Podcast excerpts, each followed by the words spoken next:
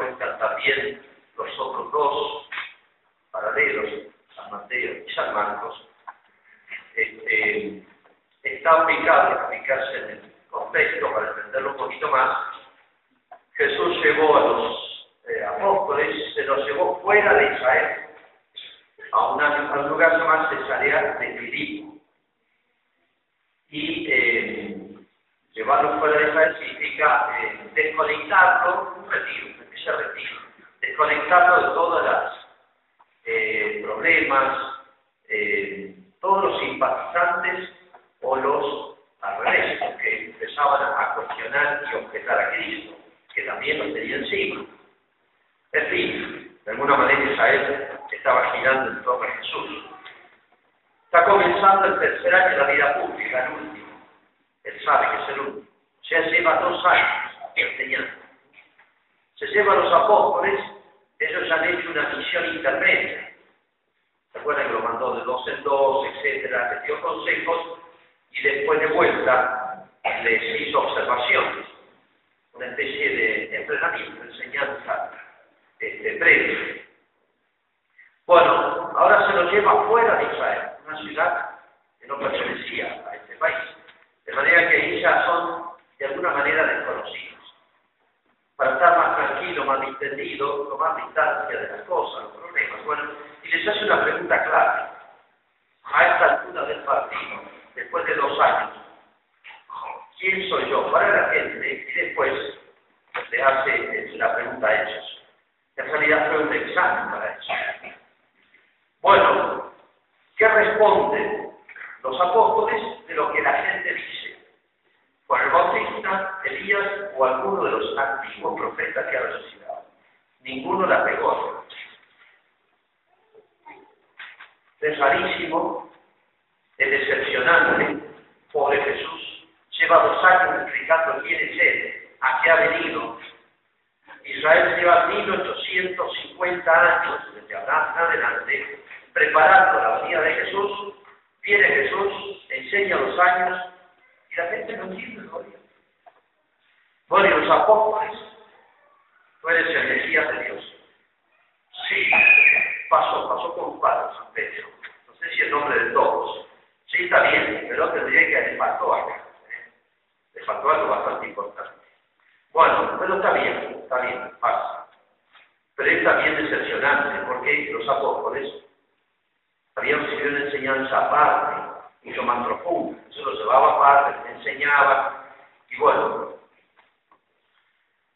Ese es un poquito el balance de estos dos primeros años. Uno ve acá, para hacer una, una primera reflexión, eh, la, culpa no es del maestro, obviamente, eso es todo óptimo.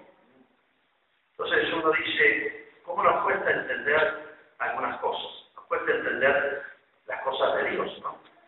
A veces sí, la, de pegar un ser que Juan el Bautista, Elías, todo tenía que ver con Jesús, pero no es lo que era realmente Jesús, ¿no? Entonces, ¿cómo somos los seres humanos? Y cuánta paciencia tuvo Jesús, cuánta miseria, ignorancia, etcétera, maltrato tuvo que soportar. Y acá se refiere a los buenos, no los malos que después lo van a. Esta es la respuesta de los buenos, por lo menos lo, lo, identifica con personajes eh, muy importantes de la historia de todos. Bueno, y sigue, porque Jesús se lo lleva lejos, porque les va a hacer un anuncio.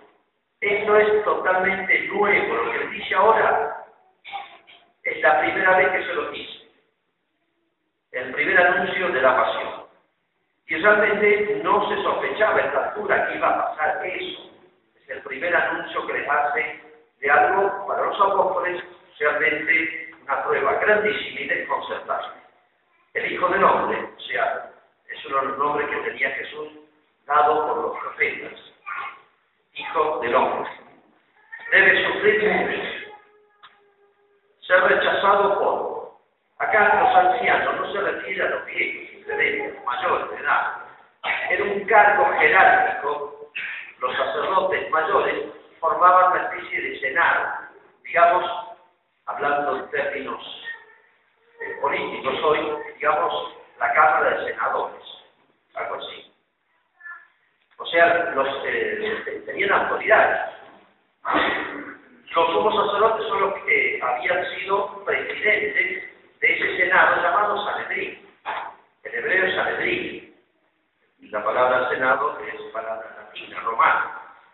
Los sumos sacerdotes los que habían presidido, que pasado cierto tiempo, o mejor dicho, tenían que ser a perpetuidad, pero cambiaban las autoridades y cambiaban este, la, la, constitución, la, los sumos sacerdotes, para buscar sumos sacerdotes políticamente favorables. No hay nada nuevo. Y los escribas eran los especialistas en la Sagrada Escritura. O sea, ¿qué le está diciendo Jesús? Que ser rechazado por las autoridades de Israel, los hombres más eh, caracterizados. Es más, ser condenado a muerte y resucitar al tercer día. Esta última frase, que es la que Cristo le reprocha no haber entendido, ¿se acuerdan después que resucitó? Dice que no entendía que iba a resucitar entre los muertos. Era lo que daba luz a todo y cambiaba todas las cosas. ¿no? Lo anterior era tremendo para eso. Entonces, de aquí en adelante van a seguir a alguien que lo van a condenar a muerte, o sea que está condenado al fracaso, digamos. Ustedes siguen a un líder que va condenado al fracaso porque no va a tener este, consenso y es más, va a ser enjuzgado y condenado. Lo de la resurrección era central, pero parece que se les pasó desapercibido, tanto pesó lo que no pensaron que iba a resucitar, ¿de acuerdo? Bueno, entonces fíjense si no es bastante preocupante todo para los apóstoles.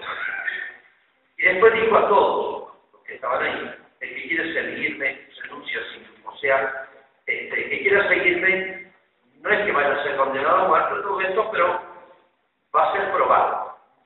Va a ser probado. O sea, el camino que yo propongo para que quieran seguirme no es un camino de éxitos, sino un camino de pruebas, un camino difícil, es cuesta arriba.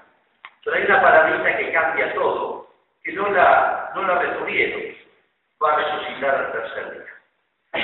Y después usted tenga usted la resurrección y luego la fuerza, la luz del Espíritu Santo. Bueno, si hoy hiciera Jesús la pregunta y la hiciera de algo muy parecido, ¿qué dice la gente que esta iglesia? ¿Qué dice la gente que esta iglesia? Sería la pregunta parecida, digo, porque ¿qué es la iglesia? Es la continuación de Jesús. La iglesia es la prolongación de Jesús a través del espacio y del tiempo, en todos los lugares. Si Jesús hiciera esa pregunta, me sospecho que cabrían al menos estas seis respuestas equivocadas. Uno diría, la iglesia es una sociedad nefasta. Es una sociedad enemiga del progreso, de la ciencia, que somete a la gente con la conciencia moral, que tiene dominada a la gente para que no se levante, para que no... Eso no es nuevo, eso apareció ya hace muchos años, sobre todo desde hace 250 años en adelante, y son todas corrientes políticas, ideológicas, filosóficas, etcétera, que consideraban el principal mal de la sociedad la Iglesia, porque sembraba el oscurantismo. Todavía por ahí aparece la palabra, este es oscurantista. La Iglesia es medieval, este, quiere dominar a los hombres, etcétera. Es una sociedad que impide el crecimiento y el progreso, la ciencia, viene Galileo. Bueno, da para muchas respuestas para hablar, es exactamente al contrario. Pero bueno, hay gente que le da vuelta a la cabeza y piensa eso. Desde entonces en adelante, desde hace unos 250 años en adelante, las grandes corrientes ideológicas y políticas sostienen esto. Lo que se llamó el liberalismo, que hizo mucho daño en la Argentina, el principal personaje fue Rivadavia, que le complicó a la iglesia, le quiso sacar toda la educación, toda la presencia en la sociedad. Pero como él era bastante odioso y le fue muy mal, duró poco, pero para que tengan una idea más o menos por dónde viene la sociedad. Y después todas las corrientes de izquierda, la sociedad, o sea, la iglesia es el principal mal de la sociedad. Que tolerarla porque no la podemos sacar del todo, porque mucha gente cree y es. Primera respuesta, que darían algunos. Segundo, es una sociedad de poder. La iglesia tiene mucho poder en el mundo. Poder secreto, tiene conexiones con las multinacionales, que no sé, la verdad que no sé cómo lo explica bien. Pero la iglesia es un factor de poder en Argentina. Es un factor de poder que impide sacar leyes al Congreso, presiona para una cosa, para otra. Lo ven como una especie, así como una especie de partido político. Además, tendrá que decir que la iglesia tiene no poder, sino tiene autoridad. Es distinto. No es lo mismo poder que autoridad.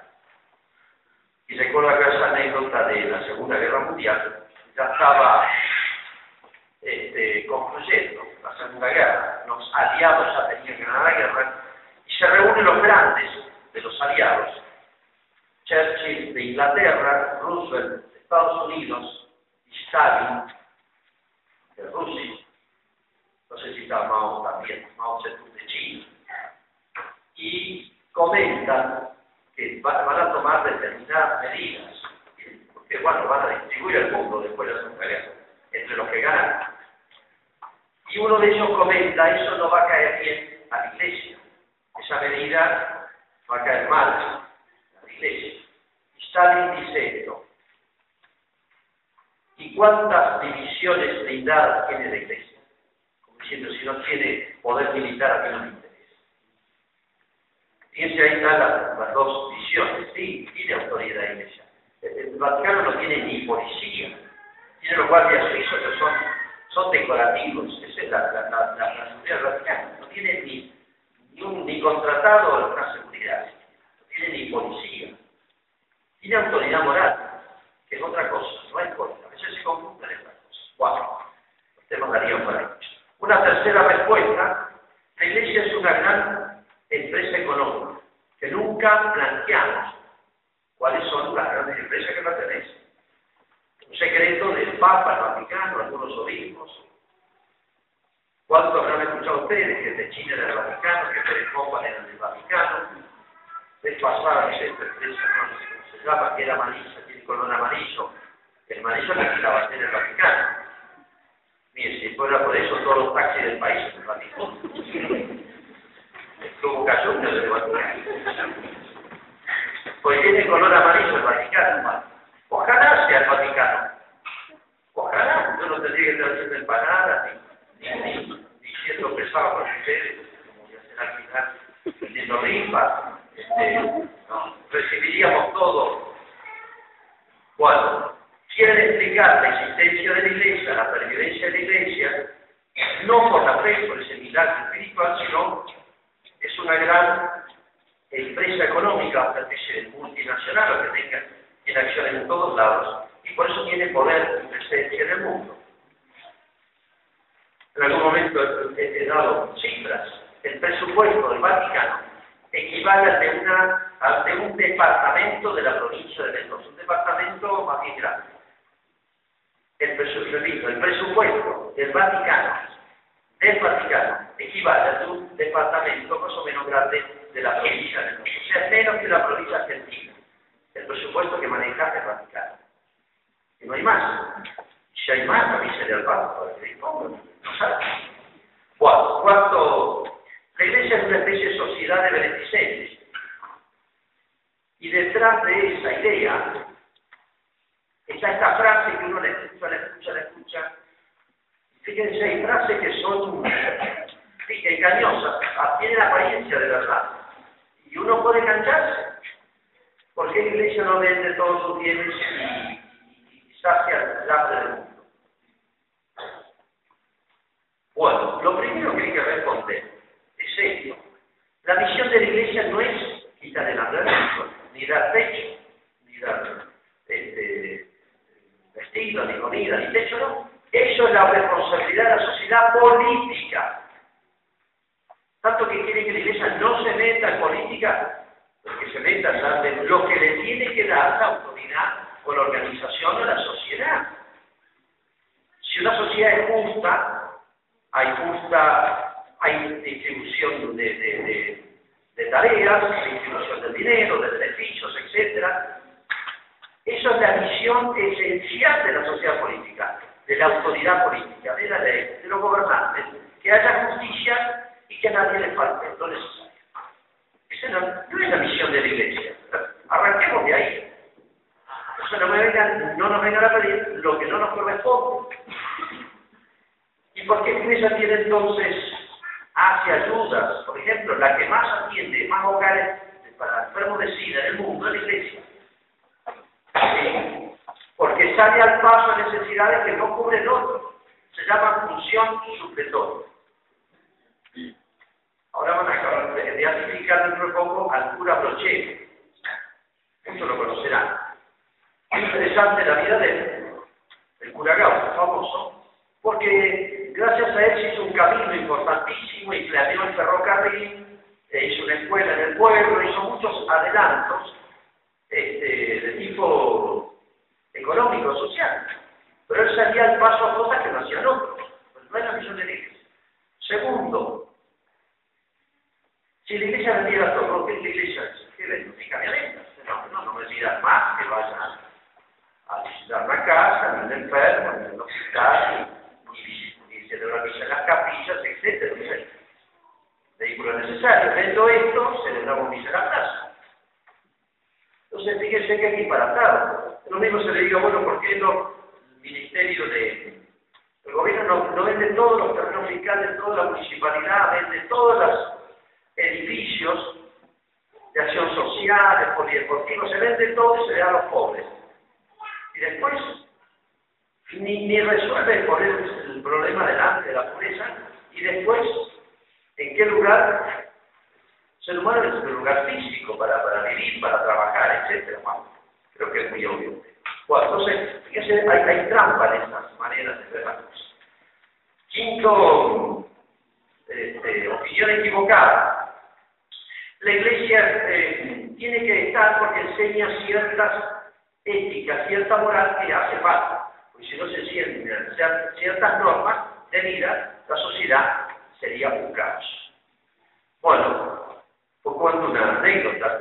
Uno de los mayores perseguidores de la iglesia y escritores contra la iglesia, de hace mucho, hace 200 de años, se llamaba Voltaire, se escribe Voltaire francés. Era el hombre multimillonario, era, era gay, como se dice, homosexual, multimillonario, solterón, eh, y se escribía con todos los países de Europa, y era así, contra la iglesia, él decía, yo voy a aniquilar la iglesia. Y al final de las cartas siempre ponía de crecer infame, o sea, aplastemos a la infame. La, la infame la iglesia, aplastémosla, destruyamos la iglesia. Siempre firmaba sus cartas abajo. Pero este hombre, que tuvo una muerte horrible, famosa su muerte, eh, él quería que todos, tenía muchos empleados, tenía muchas tierras, un palacio, él quería que todos sus obreros y empleados tuvieran instrucción religiosa y traía curas. Así no me roban, dice. Hay que enseñarme a ser honesto, así no me roban. Así que seamos cristianos. Bueno, o sea, ese beneficio para la sociedad. Y bueno, muchos pasan que mandan sus hijos, en Europa pasa muchísimo, a los colegios religiosos, porque les enseñan más o menos ciertas normas de vida, de conducta.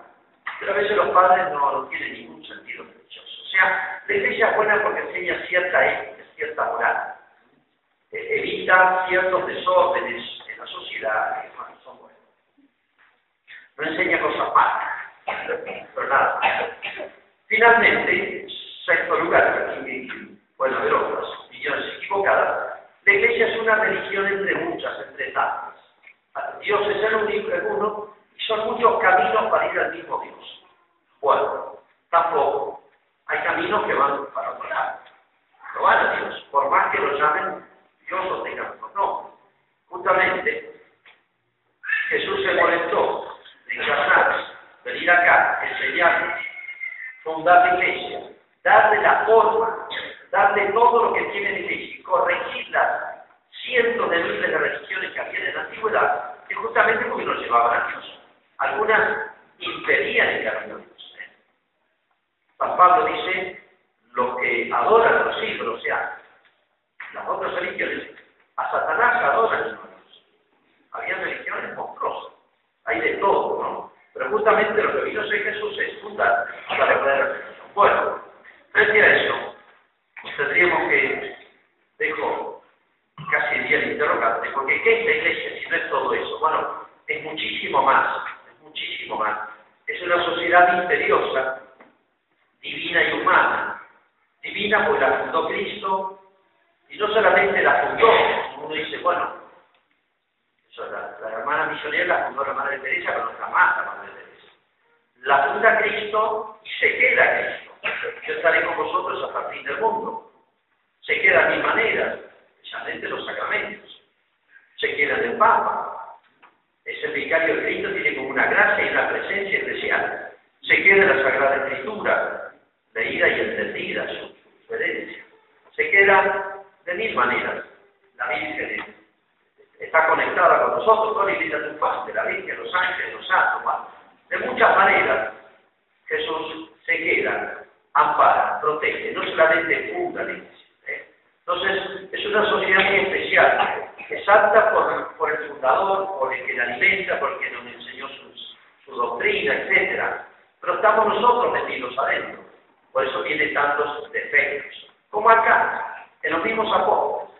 Ahí se ve en Cristo, los apóstoles, y los que habían seguido a Jesús.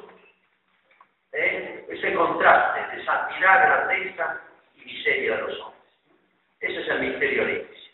No obstante, por eso, no por nosotros, sino a pesar nuestro, la iglesia va a llegar hasta el fin del mundo, a pesar de todo. A pesar nuestro y a pesar del demonio. Si hay una institución que quiera liquidar sobre la tierra, es la iglesia. Pues dice el Apocalipsis una expresión muy linda, mira Jerusalén celestial, que descendía del cielo, la nueva Jerusalén, ataviada como una novia. Mira Jerusalén celestial que descendía del cielo. O sea, la iglesia no es otra cosa que la vida eterna comenzada aquí en la tierra, con todas las impurezas y imperfecciones que le ponemos nosotros los hombres. Y en la primera lectura se le suelta la cita de un profeta, Zacarías, y dice así, aquel día, se refiere a, a los tiempos de Cristo y sobre todo Pentecostés, habrá una fuente abierta, los sacramentos especialmente, esa fuente abierta, fuente, fuente abierta es Cristo. Habrá una fuente abierta para la casa de David y para los habitantes de Jerusalén, de iglesia, a fin de lavar el pecado y la impureza. Cuatro, la iglesia de Cristo que creemos, vamos a hacer la profesión de fe, que es aceptar. Creer significa decir acepto, no dudo que es así, las enseñanzas de Jesús y las unidas en él. Tres Dios.